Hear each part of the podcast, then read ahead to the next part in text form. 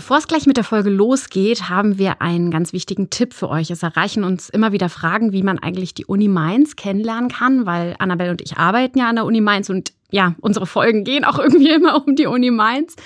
Und da haben wir einen Tipp für euch. Was denn, Annabelle? Den Tag der offenen Uni, der findet am 26. Juni dieses Jahr statt. Also tragt euch den doch direkt mal ein, merkt es euch mal vor, weil das wäre unser Tipp von uns für euch, wenn ihr die Uni Mainz mal kennenlernen wollt. Mm, wenn ihr ein Gefühl dafür bekommen wollt, wie ist es so, auf so einer Campus-Uni zu studieren und am Tag der offenen Uni habt ihr die Möglichkeit, die ganzen Fächer kennenzulernen. Es gibt zum einen Fachvorträge, da könnt ihr euch unterschiedliche anhören. Es gibt aber auch kleine Pavillons, wo die Fächer sich vorstellen. Dann könnt ihr da hingehen und euch beraten lassen von Menschen aus dem Fach, die das Fach bei uns unterrichten. Oder ihr geht zur großen Bühne. Was erwartet einen da, Franzi? Ja, wir haben auch ein Bühnenprogramm. Unter anderem könnt ihr uns, also Annabelle und mich, da auch hören und sehen. Wir wollen eigentlich gerne wieder eine Live-Podcast-Folge machen. Das heißt, kommt da gerne vorbei.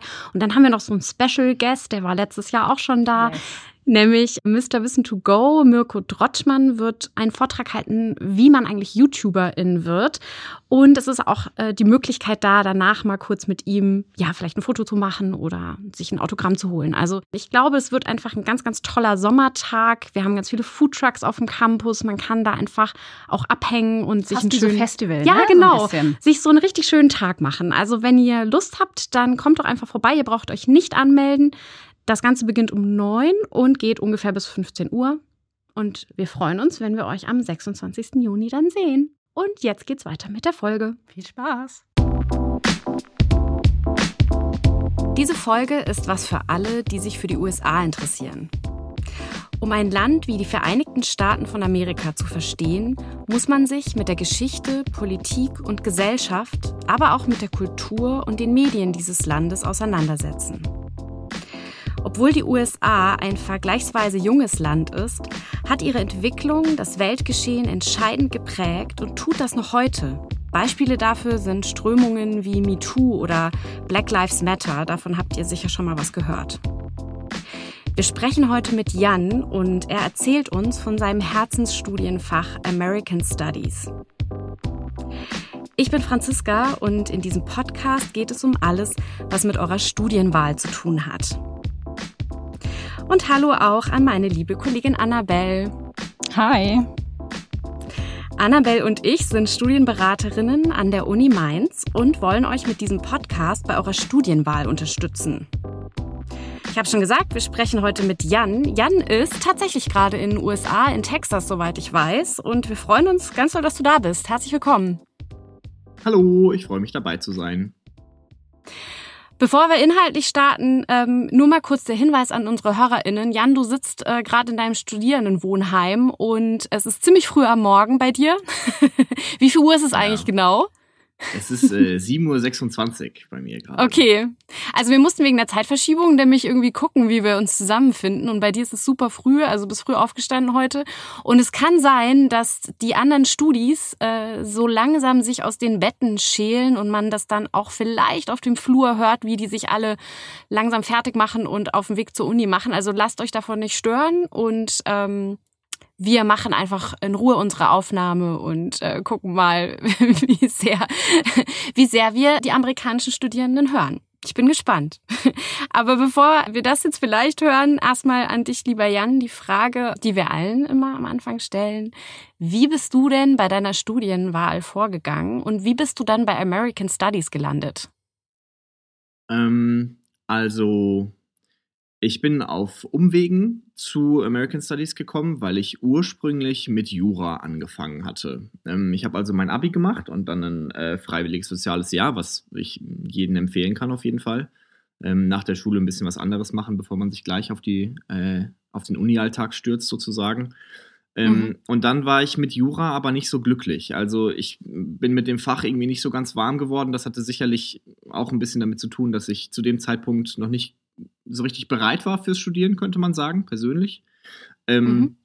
Und äh, dementsprechend ähm, hat aber auch das Thema von Jura mich nicht so äh, angepackt, dass ich ähm, dann dabei geblieben wäre, sondern ich habe mich dann äh, nach dem dritten Semester Jura habe ich mich quasi umorientiert und habe überlegt, naja, was kannst du denn machen, was dir vielleicht mehr Spaß macht ähm, und bin dann erstmal ähm, äh, zum Arbeitsamt gerannt und habe mich dort beraten lassen und ähm, da ist dann rausgekommen, dass ich ein großes Interesse an der englischen Sprache habe. Also das war eins von den ähm, Themen, was mir auch in der Schule Spaß gemacht hat. Also Englisch war in der Schule immer cool. Ich habe immer gerne ähm, äh, gesprochen im Unterricht und es war auch eins der Fächer, wo ich äh, keine Probleme hatte, meine Hausaufgaben regelmäßig zu erledigen und so weiter und so fort. ähm, und es war auch eins der Fächer, wo ich einigermaßen zufrieden war, ähm, äh, sogar die, die, die Klausuren zu schreiben dann zwischendurch. Ja? Also ich würde nicht sagen, ich habe mich drauf gefreut. Ich glaube, das wäre ein bisschen zu viel des Guten, aber es war eigentlich immer, ähm, es war eigentlich immer ganz cool so, ne? Mhm. Und ähm, dann bin ich also mit dieser Einstellung ins Arbeitsamt spaziert und da habe ich mich dann so ein bisschen umgehört und die haben mir dann von den ähm, von den Studiengängen äh, erzählt, die sich mit, äh, mit Englisch beschäftigen sozusagen. Mhm. Und ähm, so kam ich dann über die, äh, über die Schnuppertage auch zu American Studies, wo ich dann ähm, äh, festgestellt habe, dass mich das interessiert und da habe ich dann angefangen und bin dann dabei geblieben. Sehr cool. Ähm, kannst du vielleicht noch mal ein bisschen mehr ausführen? Was interessiert dich denn eigentlich so an American Studies? Also was macht dir da besonders Spaß? Ähm, Gibt es irgendwie ein, ein, Thema, ein Bereich, was so dein liebster Bereich ist? Ähm, wir haben ja im äh, Intro ähm, auch schon aktuelle Strömungen angesprochen. Ne? Und mhm. Ähm, bei ganz vielen aktuellen Diskussionen im American Studies Bereich ähm, geht es auch um verschiedene Formen von Diskriminierung. Gerade Black Lives Matter ist da ja sehr dominant. Und ähm, was mich besonders interessiert, ist ähm, äh, die Stereotypisierung von Minderheitengruppen ähm, mhm. und wie damit äh, quasi in nicht nur in Amerika, sondern auch international, aber natürlich auch in Amerika ähm, umgegangen wird mhm. und wie ähm, diese ähm, wie diese Strömungen äh, zustande kommen und wie mhm. sie ähm, und das ist mein, meine Idee davon, wie, wo wir dann da irgendwann mal hinkommen können oder wie wir damit vielleicht umgehen können. Ich würde gerne mehr darüber erfahren, wie wir diese, diese, diese Stereotypisierung und die Diskriminierung, die darauf folgt, wie wir damit in Zukunft besser umgehen können, sodass wir zu einer toleranteren Gesellschaft finden. Und ähm, American Studies ist äh, besonders deswegen geeignet, um dem nachzugehen, nicht zuletzt, weil mir die Sprache liegt, aber natürlich auch, weil ähm, Amerika und äh, die westliche Welt eine sehr reiche Geschichte ähm, mit diesen Problemen aufweist. Ne? Also die Amerikaner mhm. selbst, als sie dann da äh, rübergeschippert sind und ähm, dafür gesorgt haben, dass äh, zahlreiche Native Americans leider äh, gestorben sind oder die sie einfach äh, umgelegt haben. Also eins von mhm. beiden. Oder da sind natürlich noch andere Gründe dabei, aber auch ähm, dann die Sklaverei, die dann da später eine Rolle gespielt hat. Ähm, und wie alle anderen westlichen Länder auch, ähm, haben wir auch da natürlich das Patriarchat gehabt. Das heißt, äh, ähm, es gibt sehr viele Diskurse, mit denen man, sehr viele Themen, mit denen man sich da beschäftigen kann ähm, und die es möglich machen, dass man sich damit, äh, ähm, äh, sagen wir mal, auseinandersetzt. Und reflektiert ist das natürlich auch in der Literatur, die man mhm. dann ähm, die man dann liest im Studium. Ne? Also da werden dann diese Strömungen oder diese Diskussionen werden dann da häufig von der Literatur aufgefasst Mhm. und ähm, oder auf oder aufgegriffen, so würde ich vielleicht sagen. Und ähm, daran arbeitet man dann als Student. Ja, was, was diese, was diese Literatur uns ähm, über diese Umstände sagen kann oder möchte und was wir davon mitnehmen dürfen. Mhm, mhm. Da habe ich noch eine Frage zu, weil du jetzt ja von Literatur sprachst. Analysiert man hauptsächlich Texte ähm, oder arbeitet ihr dann ab und zu auch mit anderen Medien, um sich so einem Thema zu nähern? Mm, also ich glaube, ähm, das Hauptmedium sind auf jeden Fall Texte. Also ähm, man bekommt dann in den, ähm, in den verschiedenen Kursen verschiedene Bücher oder verschiedene kürzere theoretische Texte ähm, und mhm. wenn ich kurz sage, dann darf man sich äh, das nicht äh, falsch vorstellen. Also natürlich sind die im akademischen Stil nur 20 oder 30 Seiten, aber wie das bei akademischen Texten nun mal so ist, kann es da das ein oder andere mal länger dauern, bis man da durchkommt, ne? ähm, weil, die nicht, weil die nicht immer gerade ausgeschrieben sind, sondern manchmal muss man die Sätze ein, zwei Mal mehr lesen, bis man es richtig kapiert hat. Ähm, das ist aber auch nicht so schlimm. Aber es geht, es geht schon primär um Texte, ähm, aber äh, auch ähm, solche Dinge wie äh, Theaterstücke oder Filme hm. ähm, mhm. mhm. können sicherlich ähm, interessant sein. Also ich habe zum Beispiel, wir haben äh, Texte gelesen zu Theaterstücken und die Texte von Theaterstücken in einem Kurs, den ich belegt habe. Und natürlich war da das, ähm, der Text, den wir gelesen haben, das Hauptmedium, aber ähm, das Thema war quasi das Theaterspiel und was das Theaterspiel ausdrücken will. Also es geht nicht nur im klassischen Sinne um Romane oder um irgendwelche akademischen Texte, sondern ein bisschen Varianz mhm. ist auf jeden Fall dabei. Mhm. Okay.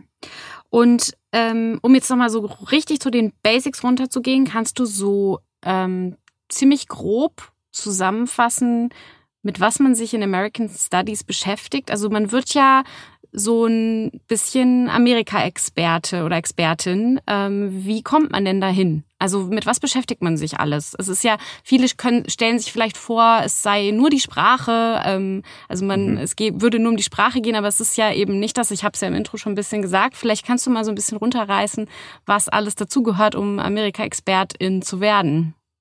Genau. Ähm, das kann ich machen, das ist eine gute Idee. Also, ähm, man hat, man fängt an, ähm, im ersten und zweiten Semester ähm, ist es relativ viel Geschichte erstmal, also um mhm. quasi ähm, eine Grundlage zu, zu bauen und, und, und einen Grundstein zu setzen für das, was man dann später in der Literatur analysiert. Ähm, es geht auch gleich in den ersten Semestern durchaus los mit Literaturkursen und mit Analyse und, und so weiter und so fort. aber die äh, ersten zwei Culture Studies Kurse, also es gibt ähm, vier davon, wenn ich mich richtig erinnere. Mhm. Ähm, und in den ersten zwei macht man im Prinzip erstmal Geschichte und die ähm, gesellschaftlichen Strömungen, die mit der Geschichte einhergehen. Also das baut so ein bisschen den Grundstein. Da fangen wir dann in der Amerikanistik ähm, früh an. Es wird natürlich auch über Kolumbus gesprochen und so, ne? also das äh, späte 15. Jahrhundert und ähm, wie unsere, wie die Kolonialisierung von ähm, ähm, den, New, den New Americas, wie man sagt, ne, wie das, wie das äh, hm. abgelaufen ist. Und dann hangelt man sich in der Geschichte entlang, ähm, äh, bis man dann irgendwann, ähm, ich glaube, in Culture Studies 2 kommt man dann irgendwo in den 60er und 70er Jahren an. Und da ist man dann ungefähr fertig und die Zeit nach den 60er, 70er Jahren wird dann, ähm, also im 20. Jahrhundert, wird dann ähm, häufig von, von äh, den Literaturtexten oder den, ich würde es mal den, äh, den Literatur- Kursen oder ich würde es mal den thematischen Kursen ähm, beschreiben. Also du hast quasi mhm. diesen Grundstein von, von Wissen, was da angeeignet wird, ne, ähm, mhm. mit, mhm. über die Geschichte. Dann gibt es einen äh, sprachlichen Teil, wo ähm, äh, da macht man so Sachen wie, ähm, dass die Kurse heißen Written English, Spoken English, Integrated Language Skills. Das ist ein Modul.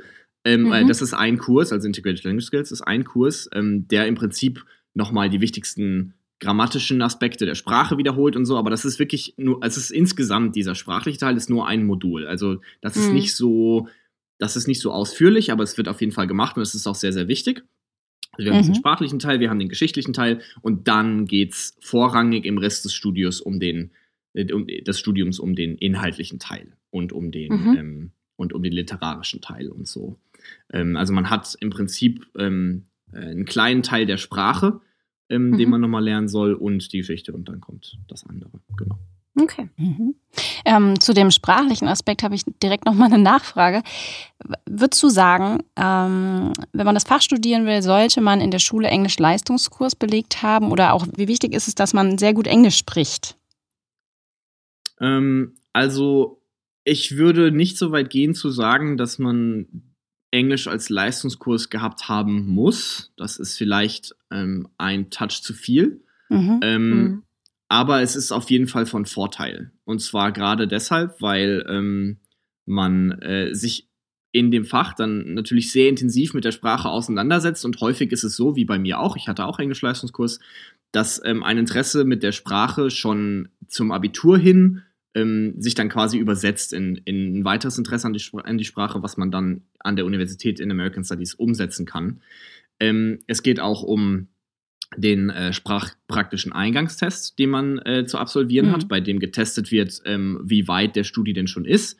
Ähm, mhm. Das ist ein recht umfassender Text, äh, Test von, ich glaube, es ist ein äh, Multiple-Choice-Test ähm, von, äh, der geht so eine halbe Stunde oder so ungefähr, mhm. wo dann äh, viele Fragen gestellt werden. Da geht es dann um Vokabeln, um Grammatik. Ähm, und da ist es schon ganz gut, wenn man ähm, Leistungskurs gehabt hat, auch weil wenn man dann am äh, sprachpraktischen Eingangstest vorbei ist, geht es dann später viel ums Lesen und ums Texte schreiben. Und äh, so ist natürlich, würde ich sagen, die Rechnung, je mehr ähm, man sich mit der Sprache vor dem Studium auseinandergesetzt hat, desto besser ist es. Mhm. Ähm, da ist natürlich der Leistungskurs dann im Vorteil, gegenüber mhm. dem Grundkurs, ne, weil man ja mehr Stunden hat und so und weil man im Leistungskurs auch mehr schreibt und ähm, mehr liest.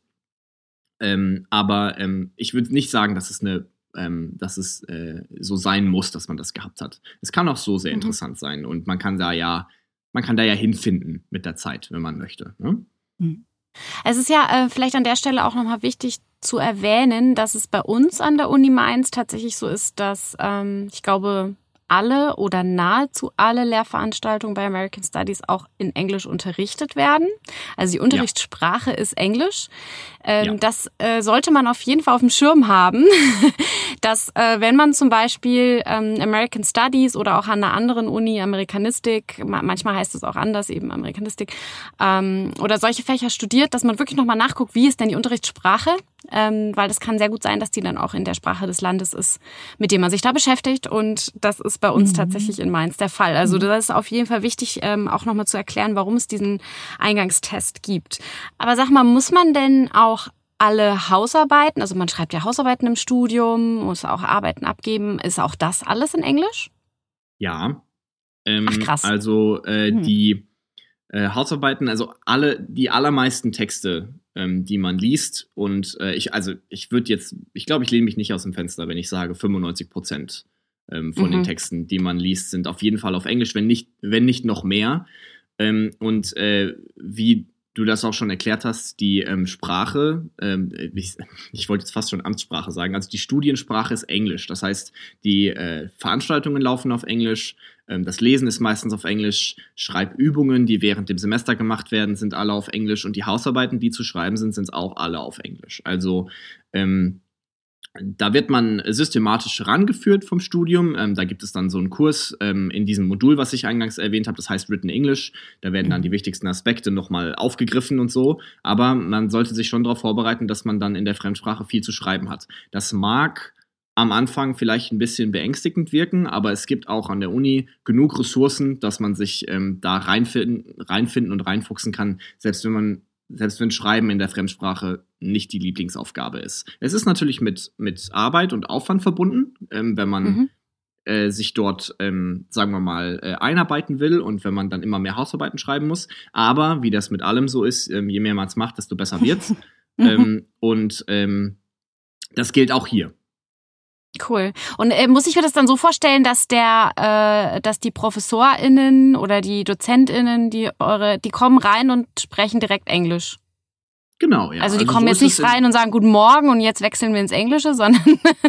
nee, genau. Das ist nicht okay. mehr, ähm, ich erinnere mich so ein bisschen an die Schule vielleicht, ne? Da ist das mhm. immer mal wieder der Fall gewesen, dass die Lehrer dann vielleicht äh, äh, eben reinkommen und manchmal zum Beispiel organisatorische Dinge nochmal ganz kurz auf Deutsch erklären oder so. Aber im Studium habe ich jetzt tatsächlich dann äh, in den allermeisten, aller, aller, aller, allermeisten Fällen erlebt, dass ähm, äh, die Dozenten reinkommen und dann geht's los auf Englisch. Also wenn man quasi okay wenn man so glücklich ist, dass man vielleicht einen Schalter im Kopf hat oder so, dass man auf Englisch umschaltet, dann ist es der Moment, um diesen Schalter zu drücken oder zu betätigen, ist auf jeden Fall spätestens dann, wenn der Dozent reinkommt, ja, weil dann ist Englisch okay. angesagt. Oder die Dozentin, okay. genau. Mhm. Ja, aber irgendwie ist das ja auch cool, ne? Dann lässt man sich da einfach hundertprozentig drauf ein. Ja, schön, macht ja Sinn. Mm, ich würde irgendwie gerne noch ein bisschen mehr eintauchen, so in die Richtung, du hast ja vorhin schon etwas angeteasert, mit welchen Themen man sich so beschäftigt. Ähm, was sind denn so die Inhalte? Also welche, mit welchen Themen setzt man sich da auseinander? Vielleicht hast du noch mal ein paar Beispiele, welche Seminare du besucht hast, was so deine liebsten Seminare waren. Ähm, genau, ja, das kann ich auf jeden Fall machen. Also ähm, das eine das eine Seminar, also ich habe ja vorhin schon ähm, Diskriminierung und Theater erwähnt. Ne? Bei diesem Kurs behandelt man dann im Prinzip, ähm, wie ähm, die Afroamerikaner die stereotypisierte Haltung der weißen Mehrheit auf sich wahrnehmen und wie die damit umgehen.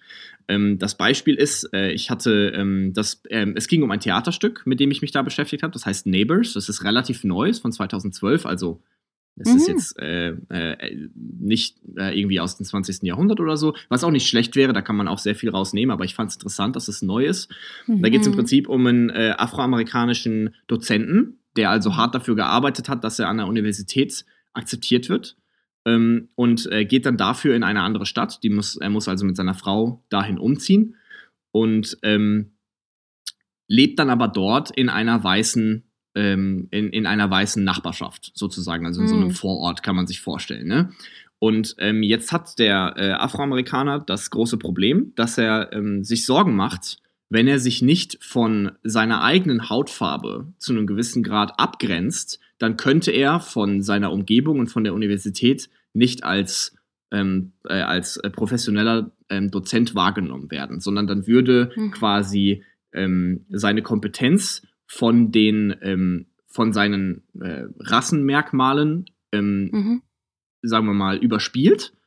Mhm. Und ähm, das würde quasi dazu führen, dass er nicht ernst genommen wird und dass er ähm, keine Relevanz hat in seinem Job, für den er so hart gearbeitet hat. Und das kommt vor allem dann zum Vorschein, wenn ähm, eine andere afroamerikanische Familie nebenan einzieht, mit denen dieser Dozent nichts zu tun haben will. Also er weigert sich, ähm, mit Mhm. denen irgendwie befreundet zu sein, weil er sich Sorgen macht, ähm, dass, äh, ähm, dass das bedeuten könnte, dass die Leute weniger von ihm denken, die anderen Nachbarn, die halt weiß sind. Ne? Und das Mhm. zeigt dann, dass man quasi als Afroamerikaner in Amerika ähm, vor dem Dilemma steht, wie man als Minderheitengruppe sich in dieser ähm, weißen patriarchischen Struktur zurechtfindet und wo, wie man da seinen Platz gewinnt und hält, ohne dass man Mhm. andauernd in Frage gestellt wird. Und das Mhm. Relevante dabei ist natürlich dann das System oder die geschichtliche und auch, äh, also die geschichtliche und die ähm, gesellschaftliche Entwicklung, die zu dieser Dynamik geführt hat. Also natürlich können Mhm. wir in dem Play betrachten, ähm, in dem Theaterstück betrachten, ähm, dass die Dinge jetzt so sind, wie sie dort dargestellt werden, aber dann ist der nächste Schritt in American Studies häufig, sich anzugucken, wo kommt das eigentlich her? Und was Mhm. können wir daraus lernen? Und dann machen wir logischerweise, wo wir von Afroamerikanern reden, den Sprung zurück in die Sklaverei und ähm, Mhm. fangen dann dort dann drüber nachzudenken, okay, ähm, was hat eigentlich Sklaverei gesellschaftlich und historisch mit den Vereinigten Staaten von Amerika gemacht? Und wo und dann sieht man sich ähm, gerne diese Entwicklung in einer ähm, historischen Respekti- äh, Re Retroperspektive, ist das richtig? Retrospektive. Re Retrospektive. So, jetzt. ähm, ähm, sieht man sich das an und kommt dann ähm, von den Strömungen von damals bis heute kommt man dann quasi, ähm, wie es denn heute ist, zu Black Lives Matter, wo man dann also quasi angucken kann, wo sind wir denn gerade mit den Mhm. Afroamerikanern als Minderheitsgruppe. Mhm. Und so hangelt man sich nicht nur durch zum Beispiel die äh, Afroamerikaner, sondern auch durch ähm, äh, sexistische Strukturen oder ähm, jetzt bin ich ja gerade hier in Texas, ne, da ist das Thema ganz groß mit ähm, Lateinamerika, ähm, Mhm. was dort mit den Immigranten ist und wie die sich in Amerika ähm, kulturell entwickelt haben und wie die gesehen werden und so. Also gibt es dann ganz, ganz viele Möglichkeiten und für alle diese Gruppen, die man in Amerika Mhm. wunderbar beobachten kann, weil es so viele davon gibt, ähm, kann man diese, diesen Diskurs und, und diese Diskussion, die ich jetzt gerade quasi am Beispiel von diesem Theaterstück äh, erklärt habe, kann man diese, diese Frage aufstellen und versuchen, sie zu beantworten. Und beschäftigt ihr euch auch mit politisch oder also mit aktuellen politischen Entwicklungen oder auch mit überhaupt Politik? Also natürlich äh, ist Geschichte immer verknüpft auch mit der Politik der Zeit, mit der man sich da gerade beschäftigt, aber es geht es auch um aktuelle Themen. Also ich sage jetzt mal so, mit aktuell meine ich die Sachen, die jetzt so in den letzten vier, fünf, sechs Jahren passiert sind. Keine Ahnung, dass ja so eine gewisse Spaltung der Gesellschaft immer zumindest hinterher gesagt wird. Der Sturm aufs Kapitol, also solche Sachen, ist sowas dann im Studium Thema? Oder kommt es eher, ähm, guckt ihr eher so ein bisschen zurück in die, in die Geschichte? Also ich würde sagen, dass ähm, im American Studies Bereich ähm, beides sehr, sehr wichtig ist. Also ich würde, ich habe erlebt, dass ähm, Tür und Tor für Parallelen zur heutigen Situation jederzeit geöffnet sind. Ähm, also Mhm. äh, es ist auch so, dass ähm, aktuelle politische Ereignisse ähm, sicherlich ähm, auch mal der Auslöser dafür sind, dass Dozenten einen bestimmten Kurs unterrichten und dann beschäftigt man sich in diesem Kurs ähm, hauptsächlich äh, mit, mit diesem Thema. Ähm, ich selbst habe Mhm. auch einen Kurs äh, belegt, der war auch noch ähm, in diesem Cultural Studies Kurs blockt von diesen vier Kursen, die man so macht, wo man so ähm, ganz große zentrale Strömungen sich anschaut. Ähm, da habe ich mich mit dem politischen System von Amerika beschäftigt und wie sich das von unserem politischen System in Deutschland unterscheidet und wie es entstanden ist. Ähm, Mhm. Da haben wir uns auch mit äh, verschiedenen ähm, äh, zum Beispiel Supreme Court Entscheidungen auseinandergesetzt und wie die zustande gekommen sind und äh, worum es da geht und wie das mit der Politik in Verbindung zu bringen ist, ähm, aber auch ähm, ähm, quasi, wie es, wie es äh, politisch die Stimmung im Land politisch allgemein ist. Auch darüber wird gesprochen. Ja, also gerade im ersten, direkt im ersten Semester ähm, war eine äh, war eine Frage, eine Prüfungsfrage, dann ähm, sowas wie ähm, äh, jetzt gab es da eine bestimmte politische Tendenz in, auf mhm. einer Seite des politischen Spektrums in Amerika und ähm, die wiederholt sich immer mal wieder und dann wurde ich in der Prüfungsfrage quasi, war meine Aufgabe zu erklären, wo der aktuelle Präsident einzuordnen wäre und ob ich da Parallelen sehe. Ah, ne? okay. Ähm, interessant. Also, das, mhm. also da geht es dann schon um die, ähm, auch um die, um die Frage, wie diese Querverbindungen herzustellen sind und wo man sie finden kann, weil ähm, sowohl, obwohl ähm, man kann sich das vielleicht so ein bisschen so vorstellen, die ähm, aktuellen Begebenheiten ähm, sind natürlich sehr, sehr wichtig, weil wir sie auch als das betrachten können, ähm, was sie sind und das wäre auch wichtig, aber ganz, ganz oft finden wir dazu halt ähm, Parallelen in der Vergangenheit mhm. und so ist dann mhm. quasi die mhm. Aufgabe, sich aktuell anzugucken, was passiert, aber dann eben auch in der Vergangenheit zu schauen, ob wir ähm, etwas finden können, was dazu passt und wie das entstanden ist und so weiter, um das Ganze zu kontextualisieren. Ähm, und da ja. spielt natürlich die Spaltung in der amerikanischen Gesellschaft, wie sie häufig angemerkt wird, ähm, auch eine große Rolle. Mhm. Okay, mhm. interessant. Jetzt hast du gerade, ich habe mehrere Fragen im Kopf. Ich hoffe, ich vergesse nicht alle, aber die eine auf jeden Fall, du hast eben Prüfungen angesprochen und da wollte ich nochmal mhm. so ein mhm. bisschen nachfragen. Ähm, ähm, von der Prüfung, von der du gerade erzählt hast, was, was war das? War das eine Klausur oder eine mündliche Prüfung? Und ähm, vielleicht kannst du nochmal was zu den Prüfungsformen sagen, also mhm. wie man da so geprüft wird. Mhm. Ja, klar. Ähm, also die, die Prüfungssituation, die ich angesprochen habe, war eine mündliche Prüfung. Das mhm. war quasi, ähm, äh, da ging es um äh, die Geschichte von Amerika von den 20ern, also von 1920 bis 1970. Das war der zweite Cultural Studies Kurs, von dem ich äh, vorhin kurz äh, erzählt hatte. Und da durfte ich mir dann quasi drei von 14 Themen, die wir historisch besprochen haben, durfte ich mir aussuchen, auf die ich mich fokussieren wollte. Und zu mhm. diesen drei, zu diesen drei Themen habe ich dann Fragen gestellt bekommen, sozusagen. Ähm, mhm. Und äh, hatte dann, wie das in der mündlichen Prüfung häufiger mal so ist, ähm, die Gelegenheit, äh, offen zu antworten und wurde dann quasi, habe dann quasi Nachfragen bekommen, wenn irgendwo was nicht ganz klar war oder wenn die Dozentin mhm. nochmal ähm, nachhaken wollte ähm, auf mhm. eine bestimmte, äh, an einer bestimmten Stelle.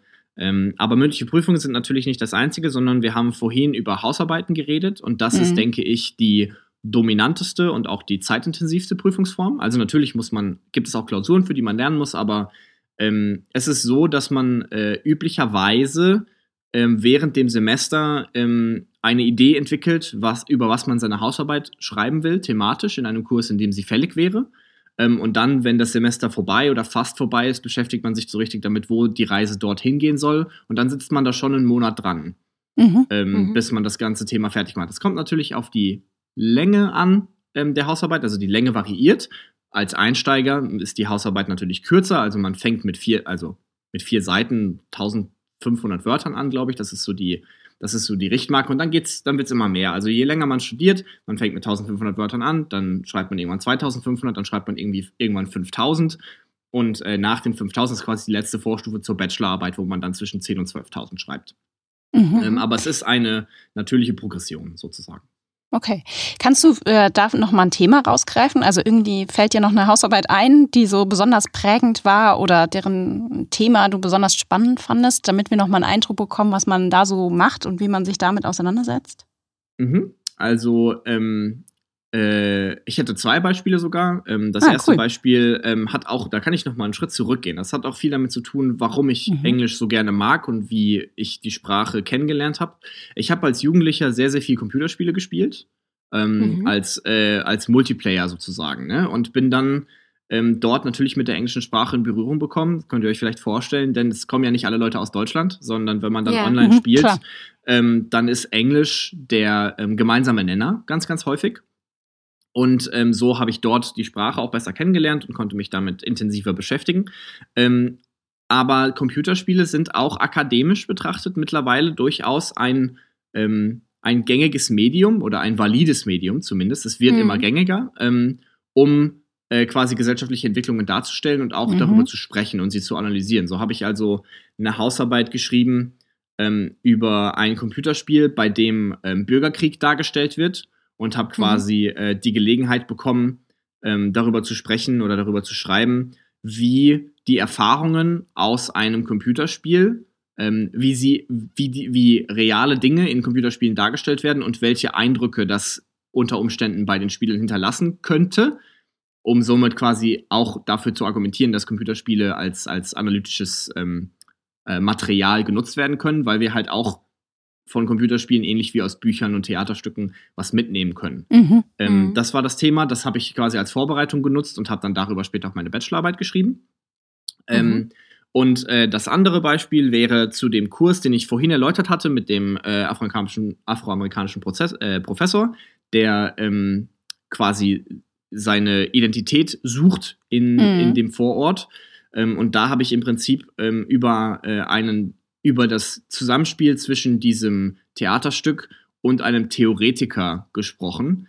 Ähm, äh, der Theoretiker äh, heißt Stuart Hall und der hat im Mhm. Prinzip, ähm, ich muss es ein bisschen zusammenfassen, glaube ich, der hat im Prinzip gesagt, ähm, dass eine Gesellschaft ähm, über viele, viele, viele Jahre hinweg ähm, Methoden findet, um äh, verschiedene Gruppen von Menschen auf eine bestimmte Weise darzustellen Mhm. ähm, äh, auf eine stereotypisierte Weise, üblicherweise, ne?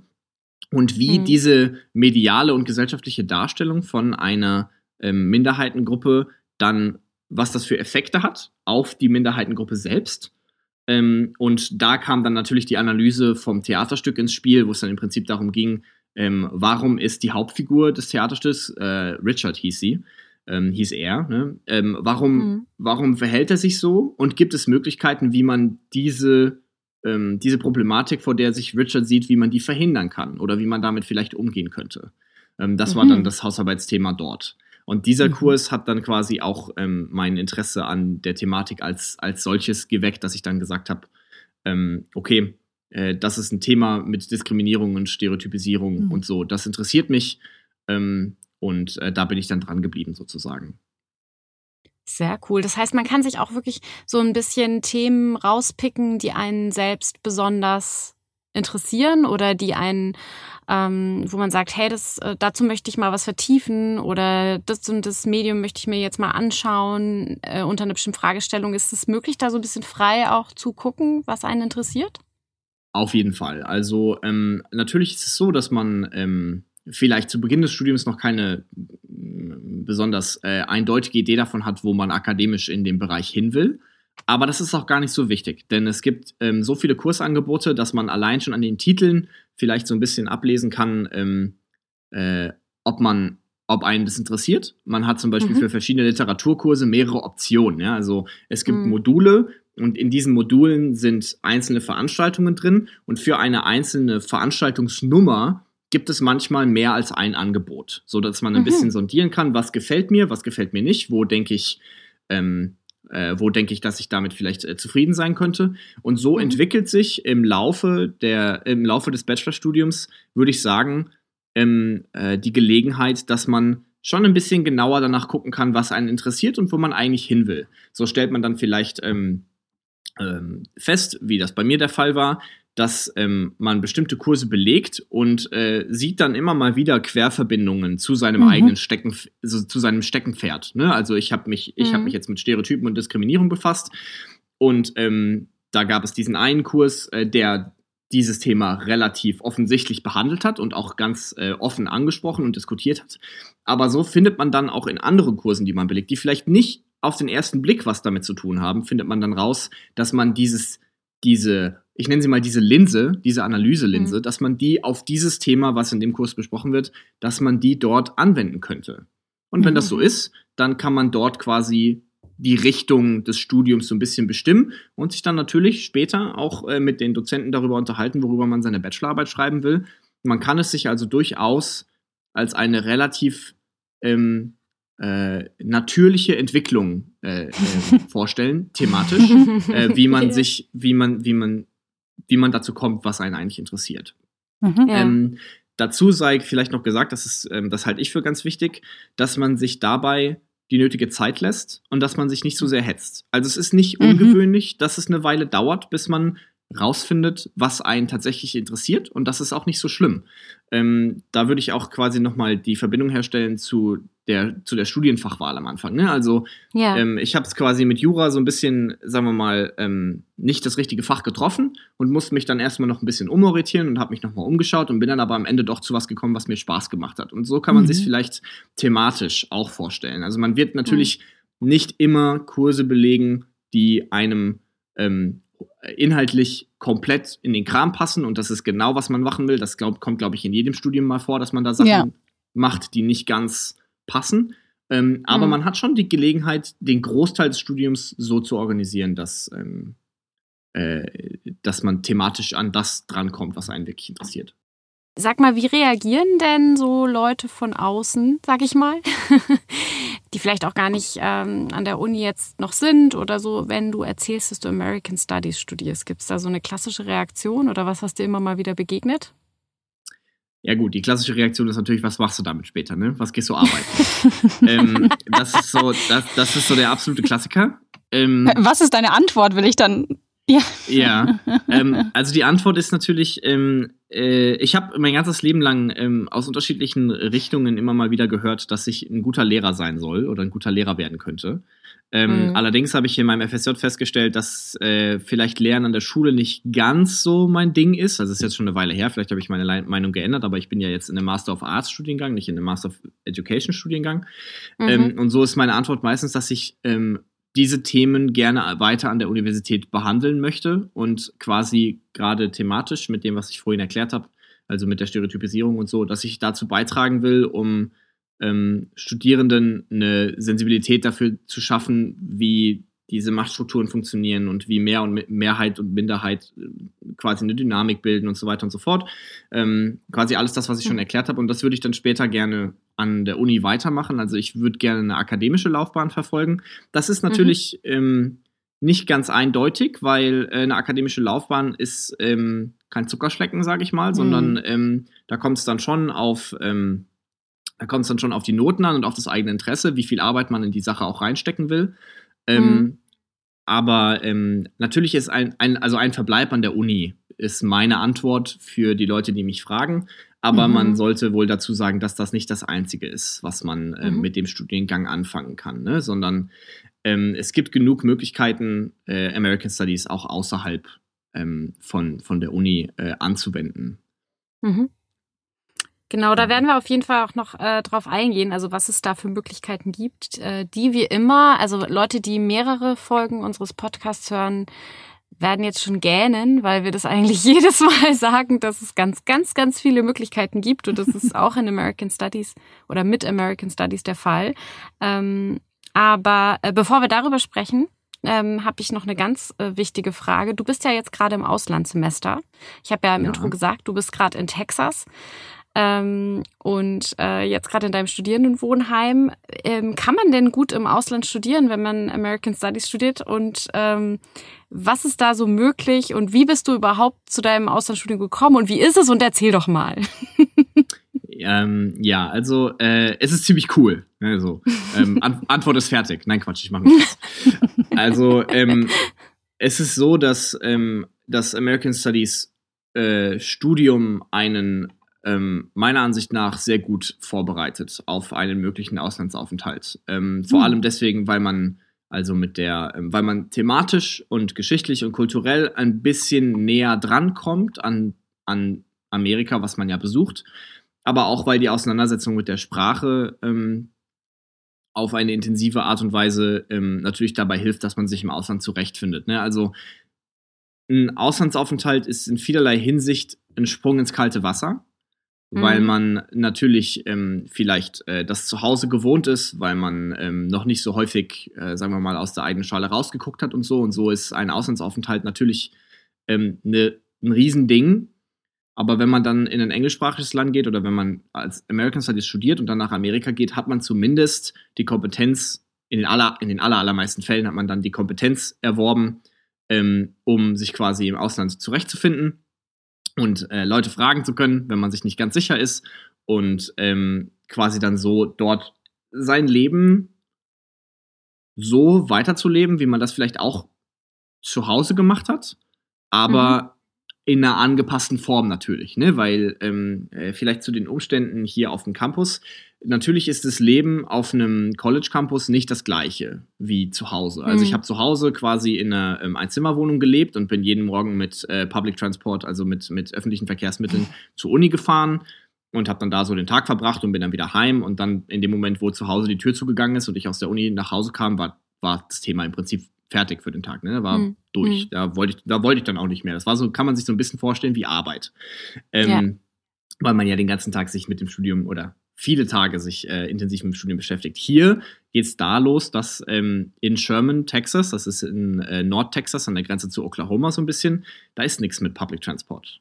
Also mhm. ähm, das ist schon eine Umstellung natürlich für den Lebensstil auf der einen Seite war ich es sehr gewohnt, dass ich relativ ähm, flexibel bin, wann ich wo sein will und wie ich überall hinkomme. Auf der anderen Seite bist du hier, man lebt hier im äh, Wohnheim direkt auf dem Campus und man kommt im Prinzip, wenn man diagonal von oben links nach unten rechts durchläuft, kommst du im Prinzip in 15 Minuten oder in 10 Minuten auf die andere Seite. Also ist alles sehr nah beieinander. Mhm. Ähm, mit natürlich den Konsequenzen, ich bin jetzt nach Amerika gekommen, natürlich habe ich einen Führerschein, aber ein Auto habe ich mir hier nicht gekauft, weil das ähm, ökonomisch keinen Sinn macht. Also es kostet einfach Geld mit den Versicherungen und Sprit und so weiter und so fort. Das heißt, die Selbstständigkeit von, ähm, äh, also die Selbstständigkeit von öffentlichen Verkehrsmitteln, die man vielleicht von zu Hause gewohnt ist, ähm, ist dann hier ein bisschen weg. Und das könnte man jetzt ähm, äh, anpassen und umformulieren für viele andere Umstände, die sich vielleicht geändert haben. Zum Beispiel, ähm, äh, wie nah man als Student an den Dozenten dran ist oder ähm, wie man im Ausland äh, Freunde findet, ob man den kulturellen mhm. Unterschied schnell überbrücken kann. Ähm, die Antwort, meine Antwort wäre ja, das geht auf jeden Fall. Ähm, ich habe mhm. sehr schnell, ich habe sehr schnell Freunde gefunden, mit denen ich mich hier gut verstehe und so. Ähm, das ist schön. Aber, aber so ist natürlich die, äh, die Beschäftigung mit der Sprache. Vielleicht kann man das so ein bisschen als, also die Beschäftigung mit der Sprache und mit der Kultur ist so ein bisschen ein, ein offenes Tor dafür, dass man sich dann beim Auslandsaufenthalt gut zurechtfindet. Ich glaube, das würde es ganz gut beschreiben. Okay. Mhm. mhm. Genau. Wo wir gerade bei dem Thema Auslandsstudium sind, habe ich noch eine Rückfrage. Wie ist das denn so mit ähm, Partnerunis zum Beispiel? Gibt es da welche? Und äh, kannst du vielleicht auch noch was zu Studiengebühren sagen? Ähm, klar, also ähm, ich bin jetzt auch bei einer äh, Partneruniversität. Ähm, das äh, Obama-Institut ist quasi die, äh, ist quasi das Institut für American Studies an der äh, Uni Mainz. Und das Obama-Institut mhm. hat ähm, ganz viele äh, Partneruniversitäten, ich glaube, ähm, für, für sowohl im Bachelor als auch im Master, wo quasi Studis ähm, ins, ins Ausland gehen können. Ähm, das ist auch hier der Fall. Also Austin College ist quasi eine Partnerschule von, vom Obama-Institut, wo ich jetzt dann bin. Ähm, mhm. Und ähm, die Gelegenheit ist deswegen besonders günstig im übertragenen und im wörtlichen Sinne des Wortes. denn äh, wenn man sich dafür qualifiziert und dann auch ähm, akzeptiert wird, wenn man angenommen wird als, ähm, als Bewerber für diese Sache, dann werden einem im Regelfall ein großer Teil der Studienkosten erspart. Natürlich fallen immer noch Dinge an, wie zum Beispiel eine Krankenversicherung oder die Flüge, die man dann selber mhm. zu bezahlen hat. Bei mir im konkreten Fall war es so, dass ich meine eigene Krankenversicherung mitbringen musste ähm, mhm. und die mhm. Flüge selbst bezahlen musste und das Visum mhm. selbst bezahlen musste. Ähm, okay.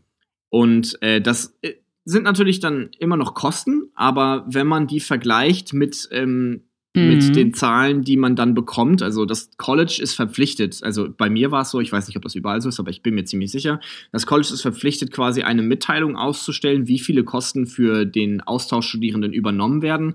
Und mhm. wenn man diese Zahl vergleicht, die man selber noch zu zahlen hat, im Vergleich zu dem, was eigentlich übernommen wird, ähm, dann bewegen wir uns da in einem kleinteiligen Bereich. Also das sind dann zwar okay. immer noch mehrere hundert oder vielleicht auch mal zwei, 3.000 Euro, die man da bezahlen muss, aber das ist nichts im Vergleich zu dem, was man bezahlen müsste, wenn man ja. allein auf eigene Faust dahin ja. gehen würde. Ja, wow, das ist ja äh, äh gut zu cool. wissen.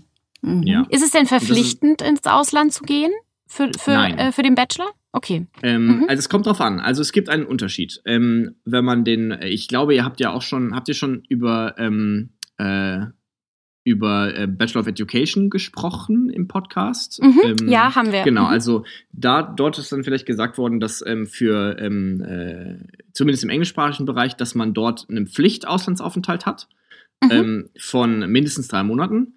Im, mhm. Mas im, Im Bachelor und im Master of Arts gibt es das nicht.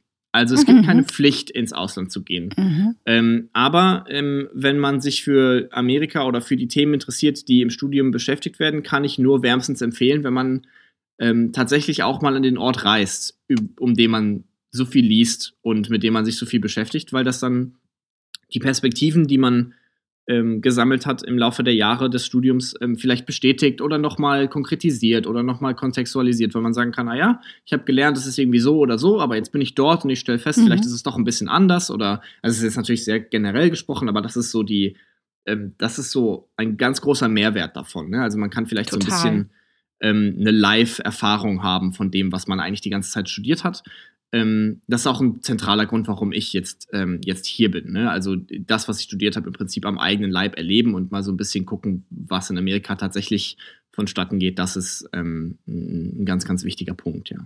Ja, das kann ich auch echt nur unterstützen. Also wenn ihr ExpertInnen, so nenne ich es immer, für Amerika oder die Vereinigten Staaten werden wollt, macht es natürlich Sinn. Ähm, das wäre bei jedem Land, äh, glaube ich, der Fall, da mal gewesen zu sein. Und ähm, ja, tatsächlich äh, zu wissen, wie läuft dieses Land ab und wie ticken die Leute, das kann man, glaube ich, nur, wenn man dort war und ähm, sich nicht nur theoretisch oder äh, von außen damit beschäftigt hat. Ähm, da sind wir schon beim Stichwort Expertin für die USA. Ähm, wo werden die denn noch so gebraucht, äh, äh, außer an der Uni? Hast du da ähm, Erfahrungen in Bezug zum Beispiel auf Kommilitonen oder, oder Kommilitonen? Du hast ja selber schon gesagt, du willst eigentlich gerne an der Uni bleiben und ähm, ja in die Forschung oder in, in wissenschaftliche Richtungen gehen. Aber ich bin mir sicher, du kennst Leute, die vielleicht was ganz anderes damit machen wollen. Hast du da ein Beispiel? Ähm, ja, ich hätte ein sehr prominentes Beispiel, ähm, und zwar ein Fußball-Schiedsrichterkollege von mir ähm, hat, äh, glaube ich, auch American Studies gehabt oder zumindest ein Fach, das vergleichbar ist, also Kulturwissenschaft oder ähm, mhm. äh, doch genau, also Kulturwissenschaft, ähm, Humanities sozusagen, ne? Mhm. Und der ist dann ähm, am Ende äh, bei einer Unternehmensberatung gelandet. Ähm, mhm. Also es sind, äh, es gibt genug Möglichkeiten für, für Quereinstiege, auch in ganz andere Felder. Ähm, ja. Ich denke, das hängt auch damit zusammen, dass man im Studium ähm, nicht nur thematisch sich weiterentwickelt, sondern auch persönlich und dass man ähm, bestimmte Skills entwickelt, die in vielen Fächern oder in, in vielen Bereichen des Lebens gebraucht werden. So ist also vielleicht ähm, die, Privat, die Privatwirtschaft eine Möglichkeit. Mhm. Ähm, ich kann mir aber auch vorstellen, dass man ähm, ich habe auch ein, ein, ein, größeres Interesse an Politik entwickelt in der Zeit. Ne? Also falls einen das interessiert, könnte man ähm, in der Politik irgendwas machen. Es gibt natürlich auch klassischere Berufsfelder, die sich mit Sprache auseinandersetzen, zum Beispiel Verläge oder Büchereien oder ähm, mhm. Ähm, es gibt auch die Möglichkeit, dass man nach einem Bachelorstudiengang ähm, in der Amerikanistik ähm, Translationswissenschaften studieren kann im, im Master mhm. an, äh, mhm. am äh, Mainzer äh, Campus-Standort in Germersheim. Ähm, mhm. dafür gibt es natürlich auch äh, genug Anwendungsbereiche, ne, dass man sich spezialisiert auf die, auf die, ähm, auf die Übersetzung. Ähm, mhm. Und so, ähm, das sind jetzt so die paar, die mir vielleicht auf Anhieb einfallen. Ähm, mhm.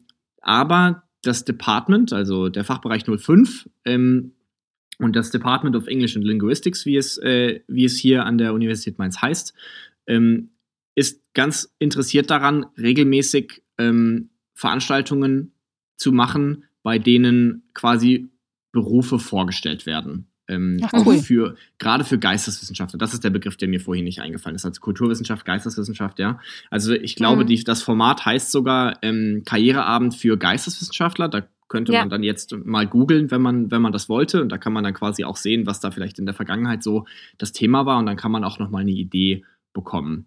Ähm, mir fällt noch ein Beispiel ja. ein, und zwar das mit der Polizei zum Beispiel. Also das Bundeskriminalamt ist auch bei diesem Karriereabend schon mal da gewesen und hat die Möglichkeit für einen Quereinstieg ähm, beworben, also dass man dann quasi den Bachelor oder den Master macht und dann danach ähm, bei der Polizei auch anfangen kann. Ähm, mhm. Genau, also es gibt, es gibt viele, viele Möglichkeiten. Sehr viele Möglichkeiten, absolut. Also das äh, Obama-Institut hat auch äh, so ein paar äh, Bereiche äh, nennt ein paar Bereiche, also Medien, Verlage hast du ja schon gesagt, Bibliotheken, Museen geht natürlich auch als Kulturwissenschaftlerin, mhm. ähm, aber auch so Sachen wie Presse- und Öffentlichkeitsarbeit, Werbung, also Privatwirtschaft, eigentlich alles, wo man sich vorstellen kann, dass Leute, die eben ExpertInnen für Amerika sind, gebraucht werden können. Und natürlich ist es ein mhm. Land, das so viele Bereiche unseres Lebens beeinflusst. Also es ist einfach so ähm, dass äh, man sich vorstellen kann, dass es äh, in vielen Bereichen dann eben auch notwendig ist, jemanden zu haben, der sich da sehr, sehr gut mit auskennt und ähm, vielleicht zum Beispiel auch ähm, im, im, im Journalismus zum Beispiel, das ist ja auch ein, ein Feld, ähm, aber Oder auch Tourismus, in der Politik. Eventmanagement genau, Tourismus, po, ne? genau, Mhm. Politikberatung, ja, also Mhm. natürlich können nicht alle PolitikerInnen, die im Amt sind, ähm, ExpertInnen für die USA sein. Die brauchen Leute, die denen erzählen, ähm, was da so abgeht oder abgegangen ist und wie das alles zusammenhängt. Also all diese Dinge können ähm, eine Richtung sein. Aber ähm, du hast ja diesen Karriereabend schon erwähnt. Also an jeder Uni gibt es eigentlich ähm, Career Services oder äh, Beratungen in Richtung Berufsorientierung und Karriere. Also da auf jeden Fall mal hingehen und gucken und ähm, lasst euch wie immer nicht verunsichern durch die Frage, was willst du denn damit mal machen, weil es wird sich ganz, ganz sicher was finden. Und ähm, das ist, äh, ist ja bei dir jetzt auch der Fall, dass du schon eine Idee hast, in welche Richtung es gehen soll. Genau, ja. Sehr cool. Also ich finde, das ist ein super, super spannendes Fach, was du in, äh, da studierst. Ich hätte große Lust, mit dir direkt in lange Gespräche, wie bestimmte Sachen zusammenhängen, ähm, die ich, äh, die zum Beispiel politisch in den USA so äh, vor sich gehen oder wie diese Strömungen, von denen wir vorhin sprachen, ähm, wie die entstanden sind. Also hätte ich großes Interesse, mich noch viel, viel länger mit dir drüber zu unterhalten. Aber ich weiß, dass deine Uni gleich losgeht und du dich wahrscheinlich demnächst fertig machen musst. Deswegen ähm, wollen wir jetzt deinen Morgen nicht mehr länger stören, hoffen, dass du dir noch ein Frühstück reinpfeifen kannst. Und ähm, ja, ganz, ganz lieben Dank, dass du dir die Zeit genommen hast und so früh aufgestanden bist, um ähm, mit uns diese Folge aufzunehmen. Vielen, vielen Ja. Dank, ja. Ja, sehr gerne. Es hat großen Spaß gemacht. Uns auch. Auf jeden Fall. Und wenn ihr Fragen habt, liebe HörerInnen, dann könnt ihr uns wie immer schreiben an zsb.uni-mainz.de. Wir verlinken euch auch noch ähm, das Obama-Institut, da könnt ihr mal reingucken, wenn euch die Uni Mainz oder American Studies in Mainz interessiert. Und wir gucken auch, ob wir sonst noch irgendwelche interessanten Infos für euch finden und tun die wie immer in die Show Notes. Und dann hören wir uns beim nächsten Mal. Bis dahin habt eine gute Zeit und tschüss. Ciao. Tschüss.